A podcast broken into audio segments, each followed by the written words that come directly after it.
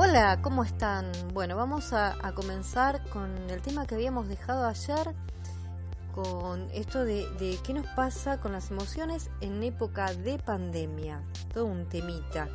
Y acá estamos con Vero, nuestra amiga, nuestra casi psicóloga, que nos va a ayudar un poquito a ver cómo podemos ir transitando y gestionando todo esto que nos pasa, qué herramientas podemos usar. Lo vamos a abordar desde, varios lugares, a ver cómo transitamos todo esto. Hola Berito, ¿cómo estás? Hola, ¿cómo estás, Bella? Todo bien, todo bien. Bien. Eh, el tema de las emociones para mí, sí. en general, una experiencia humana y como toda experiencia humana, compleja. Bien. Las emociones, digamos, están ligadas eh, con lo físico, con el cuerpo, con las manifestaciones físicas. ¿no? Todo el mundo ha experimentado eh, ponerse colorado cuando siente vergüenza o se transpiran las manos cuando se siente nervioso. Ese es un, costado de las emociones, ¿no? el costado físico, ¿no? la transformación en, el cuerpo. Eh, Pierre Aragnat dirá, y las, contamos también con el aspecto, que sería el registro psíquico, ¿no? que tiene que ver más con la cualidad de la experiencia, ¿no? satisfacción, insatisfacción, ¿no? agradable, desagradable. Claro. Y los sentimientos, que sería la posibilidad que tiene el ser humano a partir del lenguaje de dar nombre, de nombrar a eso que le pasa, darle nombre a esa experiencia, ¿no? Nombrarla, ¿no? A través del lenguaje, darle una representación simbólica. Esto es fundamental porque poder nombrarlo, poder representarlo a través del lenguaje, también es una forma de hacer propio eso que sentimos, ¿no? Hacer propia la experiencia. Y al mismo tiempo, el lenguaje nos permite compartirla, cuando nos encontramos con otro y podemos expresar lo que sentimos, eh, lo podemos compartir. Generalmente conectamos directamente a la emoción del otro, ¿no? a la afectividad del otro, y se genera lo que llamamos empatía, ¿no? poder ponernos en el lugar del otro Tal cual. y hacer una experiencia compartida. Bien, bien. Y principalmente, ¿qué, ¿qué es lo que nos viene pasando con esto? ¿Viste? Que nos genera tanta, tanta angustia, ansiedad, eh, bueno, muchas cosas, ¿no? Muchas emociones. Esto también de, estar eh, con los afectos cuando, depende de las familias como estén conformadas, quizás haya muchos que tengan que estar con sus hijitos todo el tiempo, o con la pareja, o solos, y, bueno, genera muchas cosas. ¿Cómo, ¿Cómo podríamos hacer para para de alguna manera gestionar esto? ¿Cuál sería la, forma como más saludable? Sé que, que, es difícil porque nos atravesó de una manera que nunca nadie podía imaginar una cosa semejante, ¿no? Pero, ¿cómo podríamos hacer? La situación que estamos vivenciando en este momento, ¿no? La epidemia es un hecho absolutamente disruptivo, marca un antes y un después por lo cual sería interesante poder reflexionar, pensar sobre cuál es nuestra relación con nuestros afectos, con lo que sentimos, con lo que nos es propio, ¿no? Sí. Y eso también permite reflexionar, ¿no? Sobre nuestros vínculos, ¿no? Sobre nuestras familias, hijos, eh, parejas, etcétera. Pero en general, esta situación nos ha enfrentado a tener que reencontrarnos con nuestras emociones, con nuestros afectos, con este sentir que no es propio. Claro en ese sentido, eh, reflexionar sobre cómo nos vinculábamos con nuestros afectos, con nuestros estados, antes de esta situación y actualmente. Qué interesante esto que decís, En general, antes de, esta situación, eh, nuestra vida pasa velozmente, ¿no? Con un montón de actividades, con un montón de situaciones más ligadas a dar satisfacción a, cuestiones concretas, ¿no? A trabajar, a estudiar. Bueno, sería interesante preguntarnos qué lugar le dábamos en ese momento a nuestros afectos, a nuestro sentir. Claro. el momento actual que estamos atravesando nos eh, otorga más tiempo, ¿no? Más espacio y tiempo para encontrarnos con esos afectos. en general, en la vida cotidiana, en lo diario, encontramos mil situaciones para evadir, ¿no? Eh, enfrentar esos aspectos y, encontramos miles de actividades, ¿no? Claro, porque nos, nos incomodan. En la actualidad eso se dificulta bastante porque tenemos que estar en nuestras casas y compartir con nuestras familias. Y bueno, es cuestión de retomar eso, qué sentimos, cómo lo sentimos, ponerlos en palabras y compartirlos. Creo que fundamentalmente en primera instancia, por ahí es necesario ponerlo en palabras y compartirlo, ¿no? Me está pasando esto, eh, fundamentalmente porque en esta situación eh, las emociones cambian todo el tiempo. Constantemente, sí. Sí, sí, yo también tomando un poco esto que vos decís de, de, compartir qué es lo que nos va pasando y cómo nos sentimos, también creo que, que está bueno que tengamos conciencia de tenernos y tenerles a las personas que nos rodean paciencia, ¿no?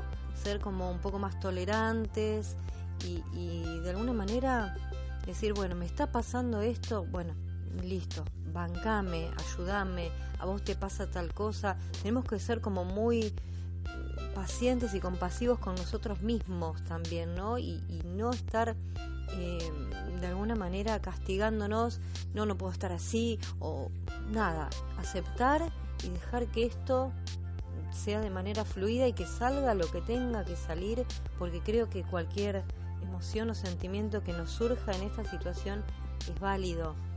Eh, sí poder, obviamente, las emociones negativas, entre comillas, porque yo siento como que no hay quizás esta cosa de, bueno, esto que me pasa es malo o es bueno, o es positivo o es negativo, es lo que me pasa y ya.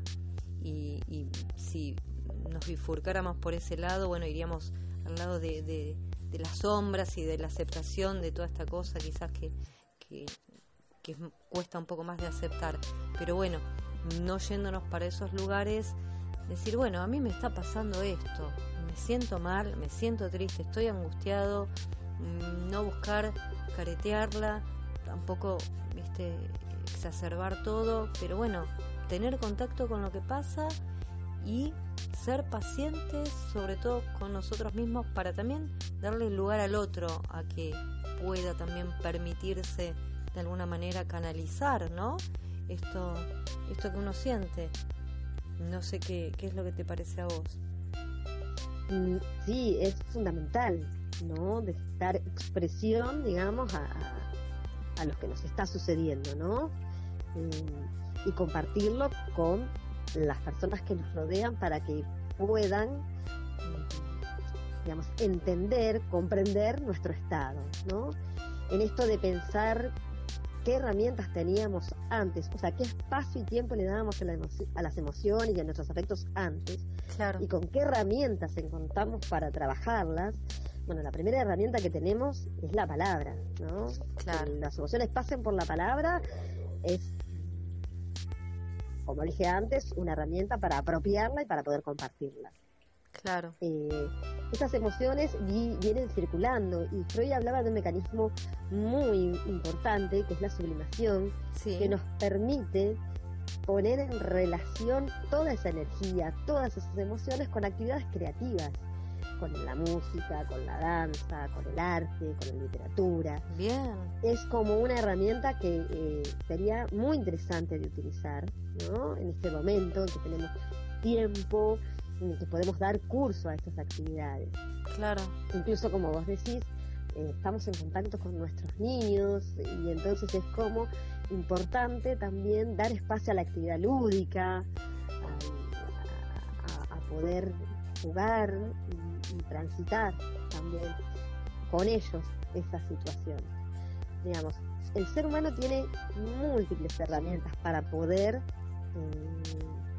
trabajar sus emociones.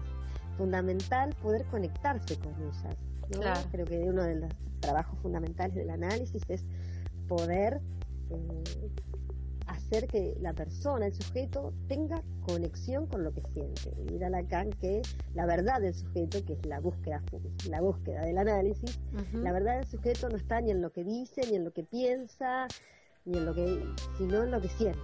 Claro. Y, es un trabajo arduo, porque a veces es parar un poco el, lo cotidiano y pensar en, eso, en cómo nos sentimos. Sí. ¿no? Es fundamental. Buenísimo. Buenísimo. Sí, sí, es, muy interesante esto que decís porque mm, también está como, como en juego esta cosa de, compartir con el otro desde este lugar eh, en el que uno no sabe ni siquiera cómo a veces sostenerse a uno mismo, ¿no?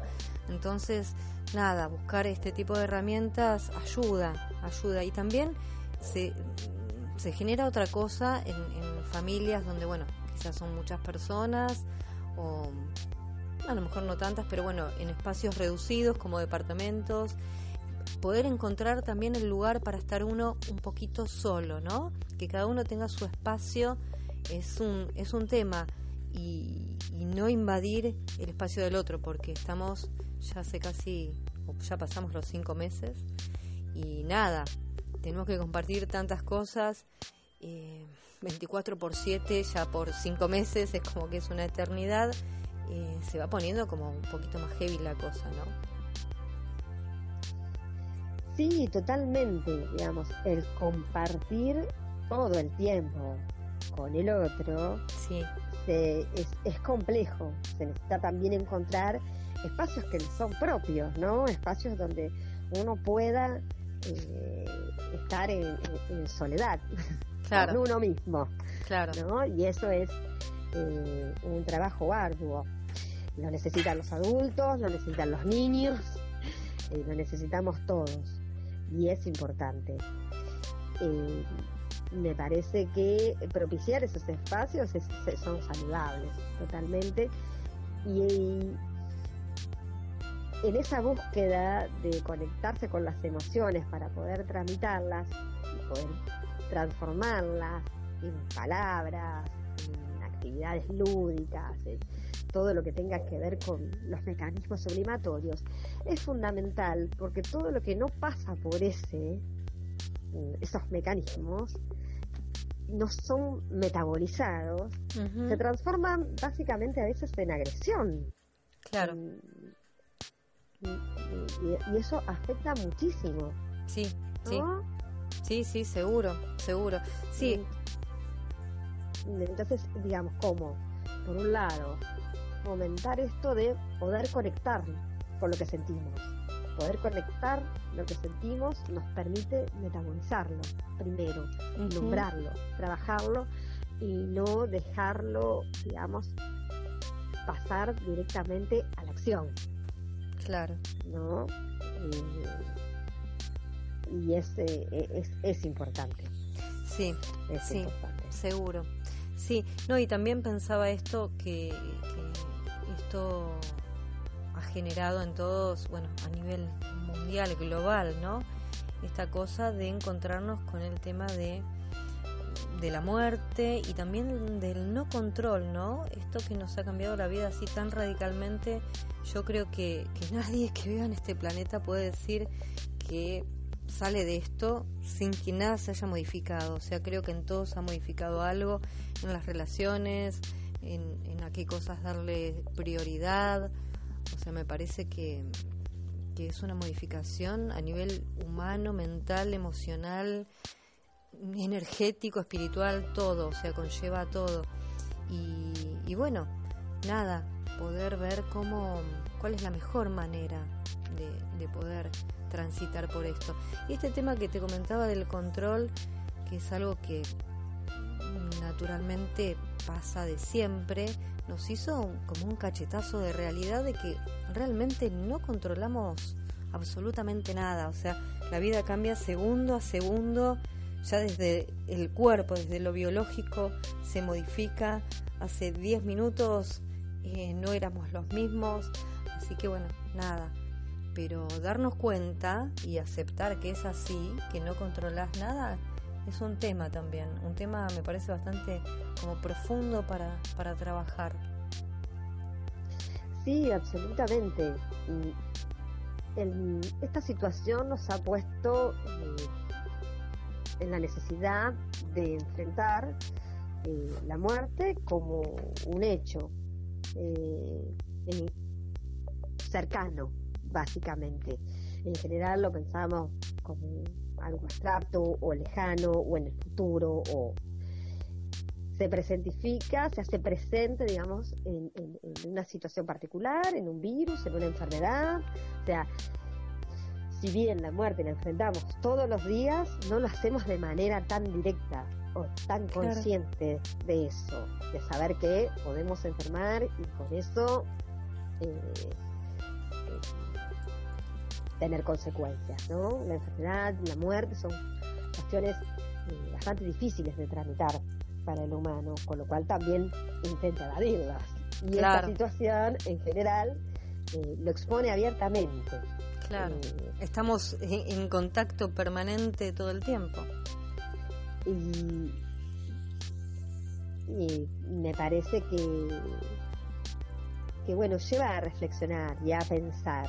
Digamos, el control nos, nos el control en general se, se ejerce como para evadir esto, ¿no? Eso que es incontrolable, que es la muerte, ¿no? Eso que no sabemos. El control y la muerte están como bastante ligadas, ¿no? Jugamos a controlar para evadir la una certeza que es la que estamos expuestos a la muerte el control nos da una falsa sensación de, seguridad. Claro. Que nos permite sobrellevar o adaptarnos a, esta existencia, básicamente. Eh, una falsa seguridad que en algún punto también se quiebra, ¿no? La certeza de la muerte es algo que tenemos todos. Pero verla tan de cerca, tan cercana, eh, o pensarla tan cercana es eh, realmente exige realmente un trabajo energético, psíquico muy importante, ¿no? Sí. Muy importante. Sí, seguro, seguro. Sí, la verdad que sí, además con, con la cultura que tenemos nosotros con respecto a la muerte, ¿no?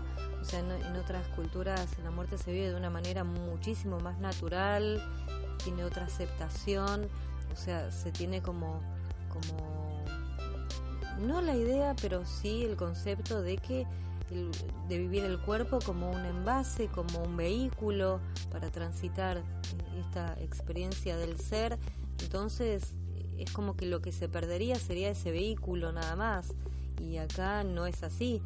Eh, para nosotros tiene otro peso el, el, perder una persona, el dejarla de, de ver físicamente, ¿no? Eh, bueno, a mí particularmente desde el enfoque del yoga tengo una visión completamente distinta. Entonces, bueno, quizás, no sé si no me cuesta tanto, pero bueno, la vivo desde otro lugar. Pero bueno, obviamente se entiende y, nada, y, es como bastante duro el hecho de estar tan en contacto. Yo pensaba y hablaba también con algunas personas este tema tan angustiante de, hablando de esto de, COVID, eh, entras con, tu familiar a la guardia del hospital y chau, es como que no sabes si, si lo vas a volver a ver. Y si lamentablemente esa persona no sale, también lo que pasa en la psiquis de esa persona que se tiene que, que ir de este mundo de una forma tan diferente a la que uno conocía, porque en el último de los casos, bueno, te enfermabas y estabas con tu familiar ahí eh, recuperándote o si te toca morir, bueno, pero estabas acompañado, ¿no?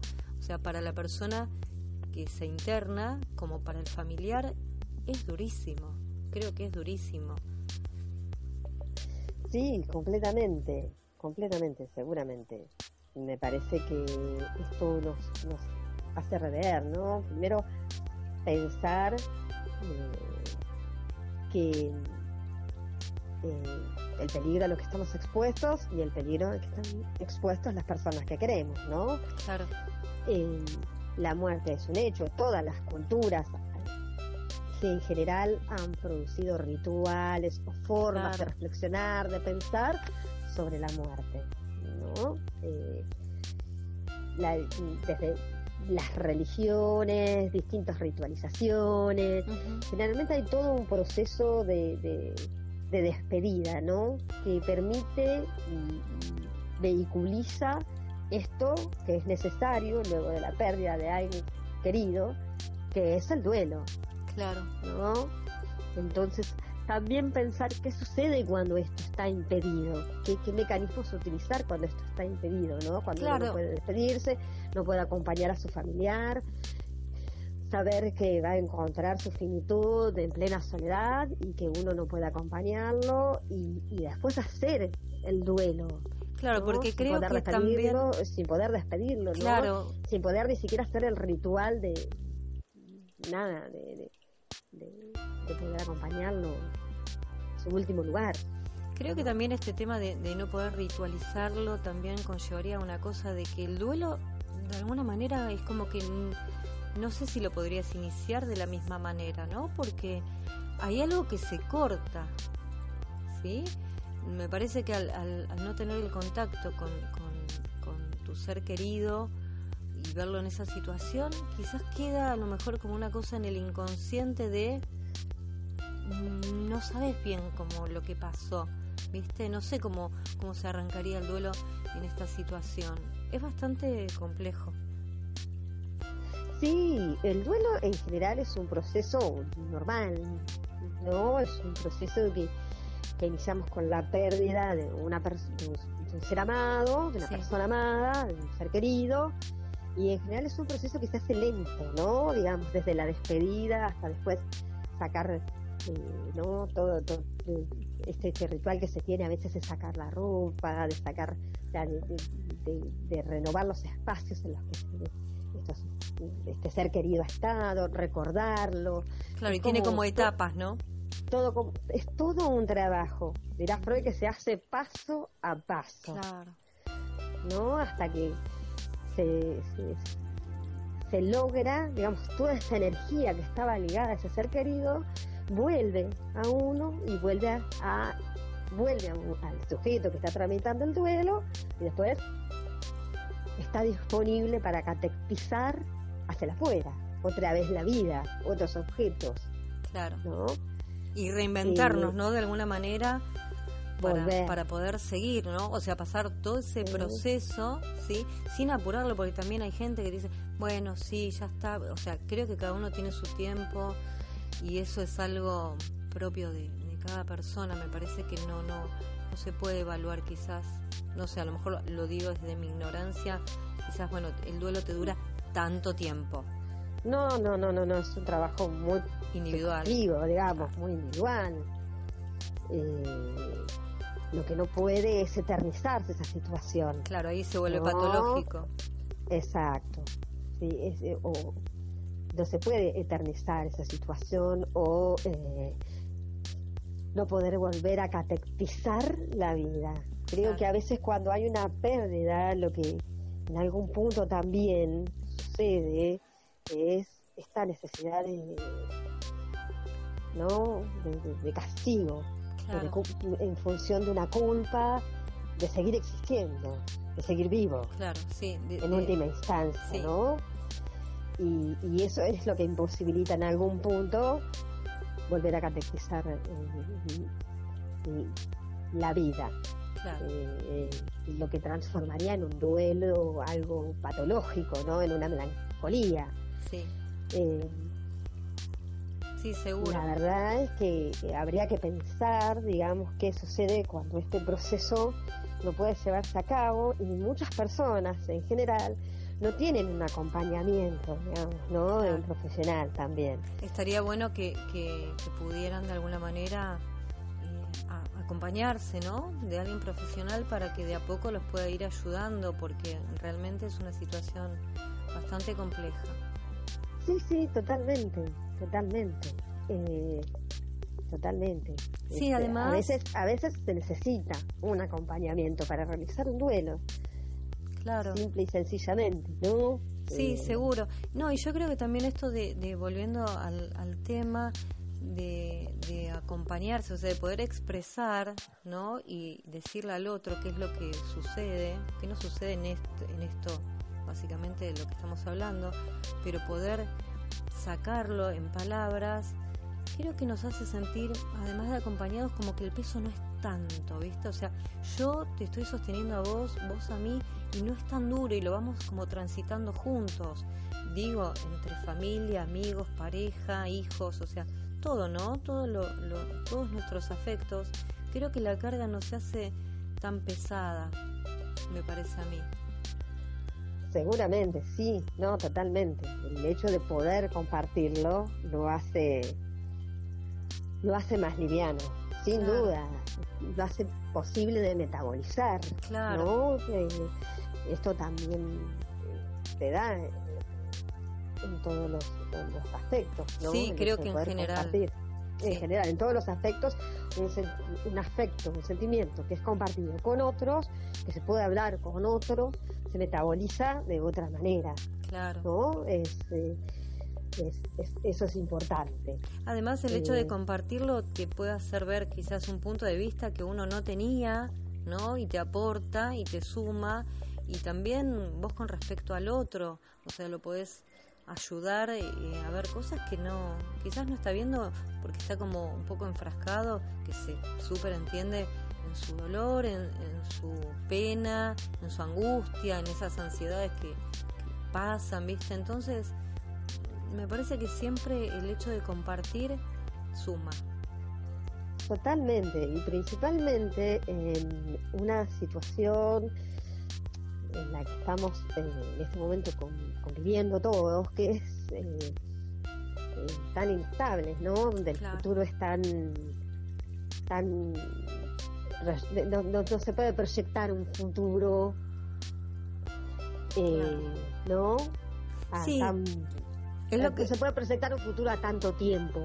claro, es como, como esta cosa de, de, en realidad, a mí a veces me pasa y es muy loco, esto de, de la proyección, ¿viste? Porque uno dice, bueno, si el mes que viene voy a hacer tal cosa, tal otra, y está súper naturalizado y está muy bien el tema de los proyectos, pero si te lo pones a ver desde otro lugar, es como que la proyección de las cosas para mí podría ser como mucho más corta. O sea, voy a ver qué voy a hacer mañana, pasado, y para de contar, porque... Bueno, a eso nos enfrentamos en esta situación claro, y también. no- es ¿no? algo a lo que De no decir, estamos acostumbrados.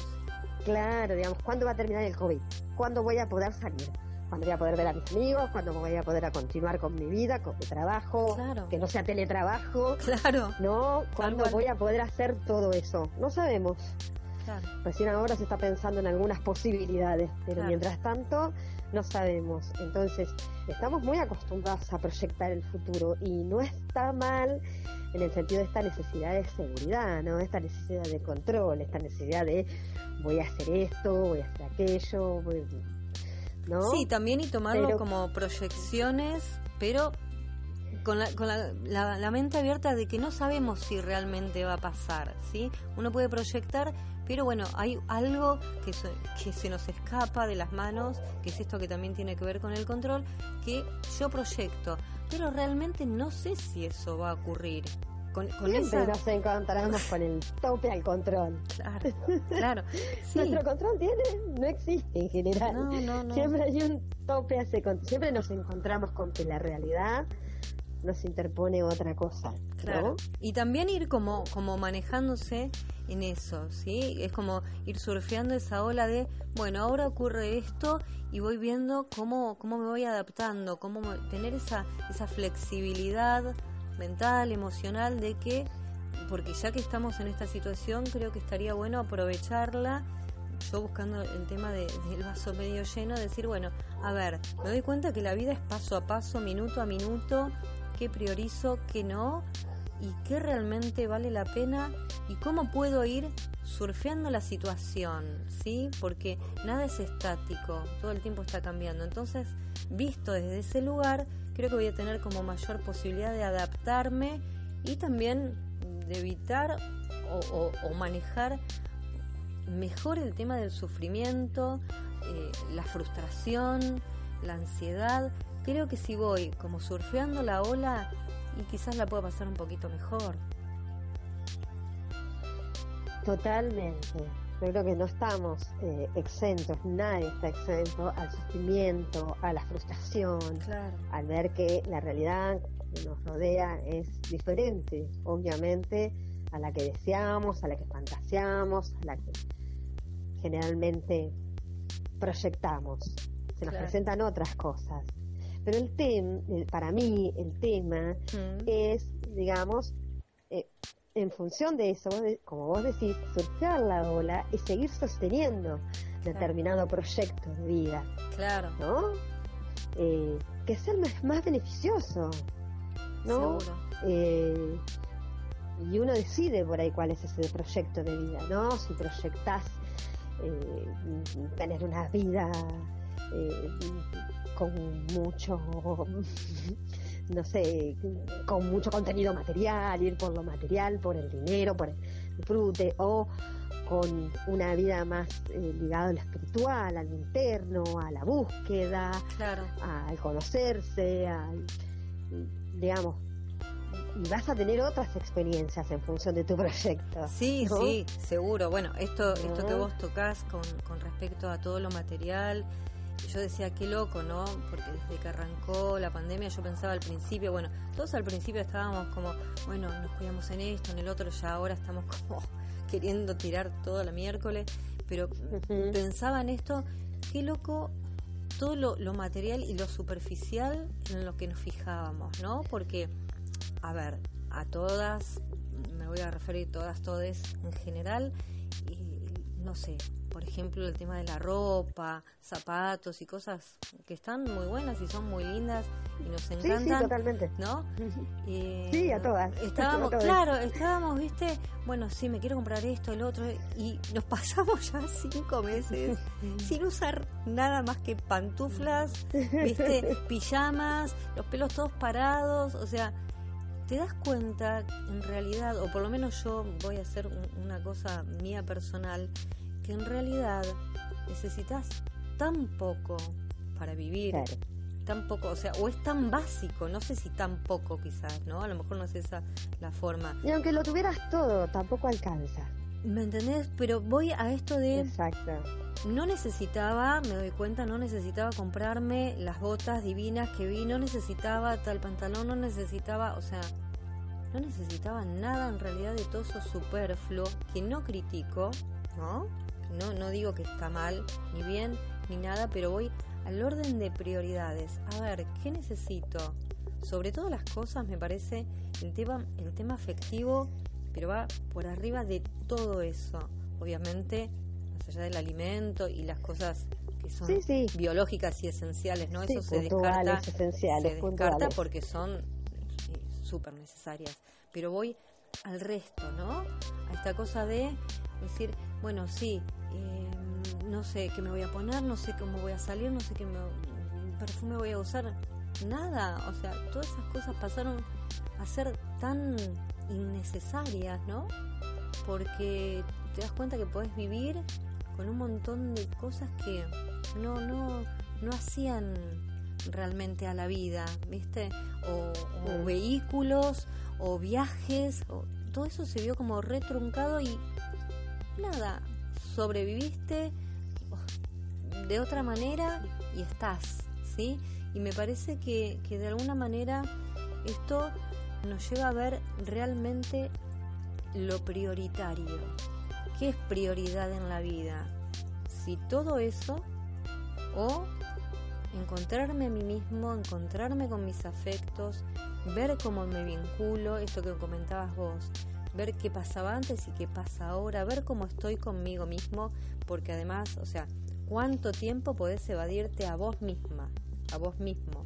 ¿Cuánto? ¿Cuánto podés más engañarte? ¿Cuánto? O sea, llega un momento y un punto en el que entras sí o sí en vos y todo lo que haya lindo y feo va a salir a la luz. ¿Entendés? vas a tener que contactar porque no, no, no podés seguir tapando. O sea, creo que es el momento, si, si yo usaría para algo beneficioso, entre comillas, ¿no? O para buscarle una vuelta, ¿para qué me puede servir toda esta situación? Y bueno, me iría a ese lugar, me iría al lugar de ver cómo puedo estar de la mejor manera posible conmigo, con mi entorno y, y también cómo puedo aprovechar este tiempo, ¿no? Eh, en los momentos que obviamente me puedo sentir un poco mejor, porque también me voy a permitir estar angustiado, llorar, patalear, putear o lo que fuera, ¿no? Canalizar también estas, estas emociones que, que nos invaden, que quizás no son de las más copadas, pero bueno, tratar de, de, de sobrellevar la, de la mejor manera que uno pueda esto y, y yo me vuelco para ese lugar. Prefiero de alguna manera volcarme a ese lugar y, y ver qué es lo, lo, más positivo que puedo llegar a sacar de esto. Totalmente. Yo creo que esta situación frustró, digamos, mucho de nuestras metas, de nuestros ideales, de nuestros eh, de deseos de concretar y nos dejó en un stand-by que nos tiene que permitir realmente pensar si todo eso era real, era real. Tal cual. ¿no? Y era lo que necesitábamos y era lo que nos motoriza. Claro. ¿no? Y principalmente porque volvemos a lo mismo, ¿no? Los afectos, las, las emociones eh, humanas uh -huh. eh, tienen una variedad de color. Y como vos decís, claro. sí, sí hay no un abanico. Todas, claro, y algunas no son tan copadas. Claro. ¿No? Entonces enfrentarnos a eso eh, con, con, seriedad, ¿no? Pues, explorarlas, ¿no? lo bueno y lo malo, todo. Saber que contamos con las dos cosas. Y, este tiempo nos tiene que permitir eso también, ¿no? Enfrentarnos a eso y, pens y pensar con qué herramientas contamos de acá al futuro. Claro, eh, tal cual. Es eh, nada nos ahorra el sufrimiento, nada nos ahorra la angustia. Sí. Como veníamos diciendo, tenemos una falsa sensación de control. Vivimos controlando para ahorrarnos la angustia de saber que vamos a morir y que todo lo que hicimos en este plano ya está. Y sí, ¿no? sí, tal cual. Es Eh, así.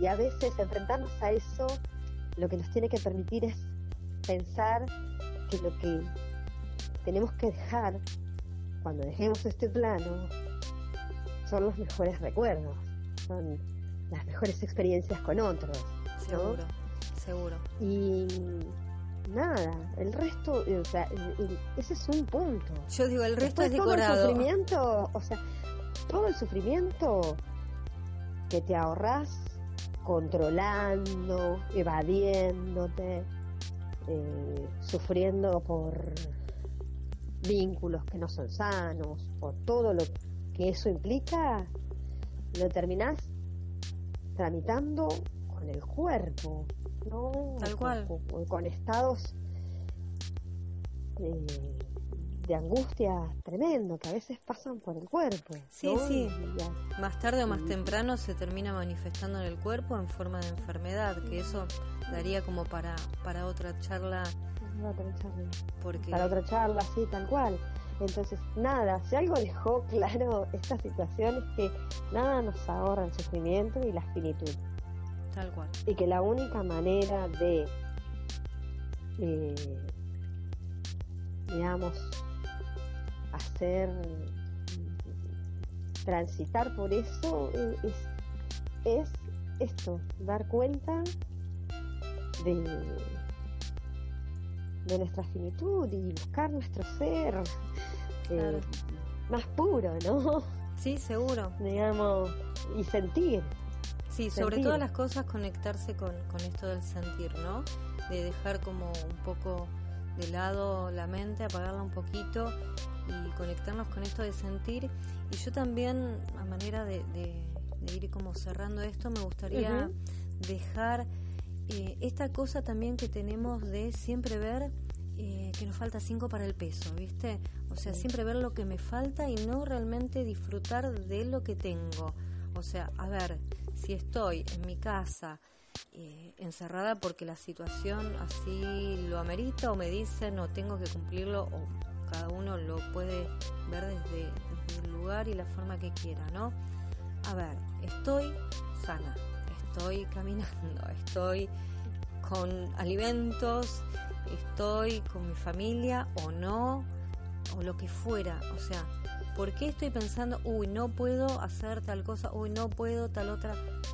Tengo un montón de cosas para hacer, para sentir, para vivir, para... ¿Me entendés? Entonces, quedarme con todo lo que tengo. O sea, estoy sentada al sol, tomando un mate, mirando una planta, disfruto de esto porque esto no me doy cuenta que lo tengo hasta que no lo tengo más. Justamente ayer hablaba de esto, ¿no? ¿Por qué nos damos cuenta siempre de lo que teníamos cuando ya no lo tenemos?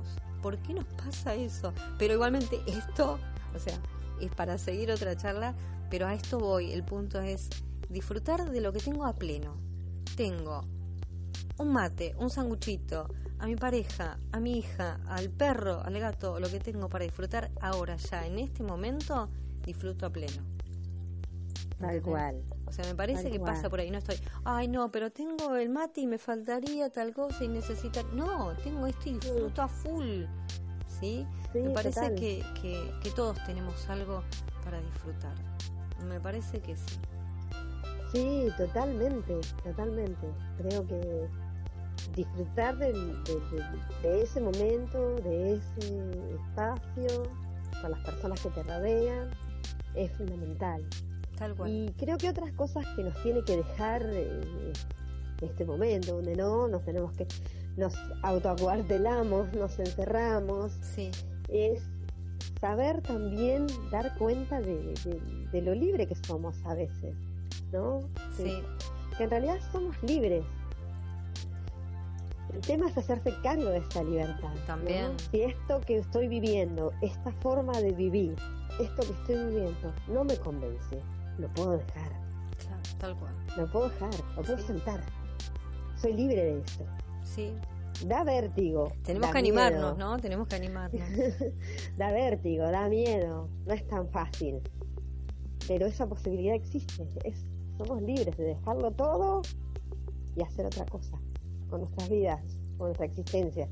Me encanta, me encanta esto que decís y, estaría buenísimo poder plantearlo en una, en una próxima charla, el tema de la libertad. Lo vamos a dejar así ya, ya para la próxima. Todo un tema.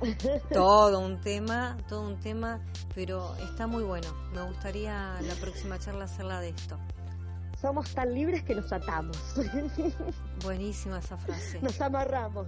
Buenísima, buenísima. Sí, es así. La verdad que sí.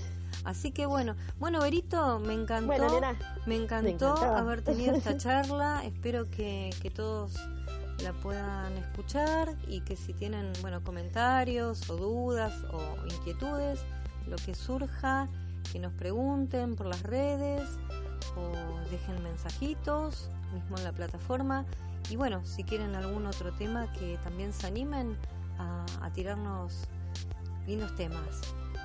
Así que. Buenísimo. Nos estamos viendo, no sé cuándo termine la pandemia, maldita. Nos estamos viendo. Pero seguimos comunicadas por acá. Estamos comunicadas. Dale. Te mando un abrazo gigante, Brito. Gracias. Abrazo. Abrazo grande. Chau, chis. Chau.